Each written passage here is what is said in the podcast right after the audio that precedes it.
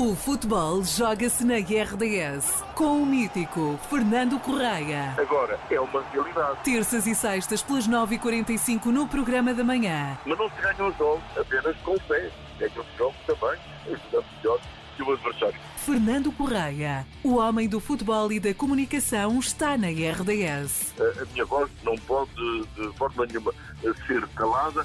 Não pode de todo ser calada. A voz do Fernando Correia. Bom dia. Olá, bom dia, Bom dia, Paula. Fernando. Como vai? Tudo bem? Bem, bem, o Fernando também. Tudo bem. Bom dia para os ouvintes também da RDS. Vamos a Eu isto. queria dizer que esta semana foi uma semana de taça da Liga, que é uma prova que normalmente passa ao lado do, do interesse do- dos portugueses. Ainda não é uma prova que esteja eh, completamente implantada no calendário nacional de futebol. De qualquer modo, realizaram-se vários jogos e é preciso dizer que o Benfica regressou às vitórias, ganhou em Aroca por 2-0 e praticamente apurou-se eh, para a final, da, a final a 4 da Taça da Liga, que será em janeiro, penso eu. O Sporting Braga não foi além um empate com o Casa Pia 1 a 1 e isto significa que, como o Casa Pia ganhou o primeiro jogo ao Nacional da Madeira por 2-1, o Sporting de Braga agora tem que ir à Madeira ganhar ao Nacional por mais eh, do que um golo de diferença. O Sporting ontem venceu o Farense por 4 a 2 e eh, o destaque do jogo é Vítor Guiócaras, que marcou três golos. Os jornais hoje eh, dizem que Guiócaras não é um ciclone, é um furacão. Entretanto, eh, o Sporting praticamente está apurado, terá de jogar em Tondela e eh, acredita- acredita-se que a final a 4, no fundo, venha a ser disputada por aqueles a que a Liga quer, ou seja, o, Braga, o Benfica, o Sporting e o Futebol Clube do Porto.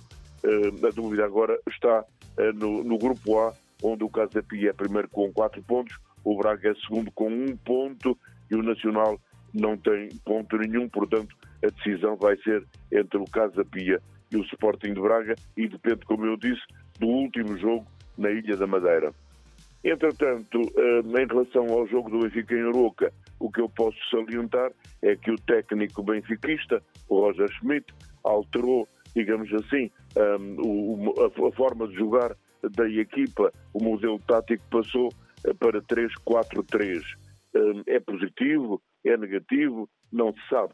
Ficamos à espera eh, de melhores eh, provas de que aquele é o sistema certo. Entretanto, hoje volta a Liga com o jogo entre o Futebol Clube do Porto e o Estoril. Amanhã o Sporting de Braga recebe o Portimonense e o Benfica joga em Chaves com o Desportivo de Chaves e no domingo o Sporting recebe o Estrela da Amadora.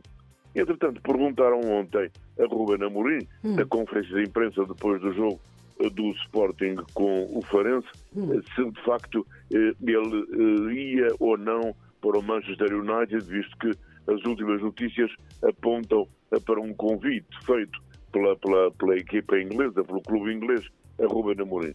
Ele disse que não voltava à conversa como em anos anteriores e que no final da época voltariam a conversar. Portanto, deu a garantia que pelo menos até ao final da época continua a treinar o Sporting. E já agora que falamos em entrevistas, curiosamente o Nani deu uma entrevista e, e a certa altura eh, perguntou, eh, colocando no ar esta ideia. E se num futuro próximo o ataque da Seleção Nacional de Futebol fosse composto pelos filhos do Nani, do Ricardo Quaresma e do Cristiano Ronaldo. Ah, Era engraçado. Lá isso era. Ficamos a pensar se isto vai ser possível ou não e deixamos no ar os desejos de um bom fim de semana, tentando escapar eh, ao temporal que está anunciado para Diz que, amanhã. É, diz que é Um amanhã. bom dia. Um bom dia para si também, Fernando. Boa sexta-feira. Amanhã proteja-se da chuva. É claro que sim. Bom dia, um beijinho também.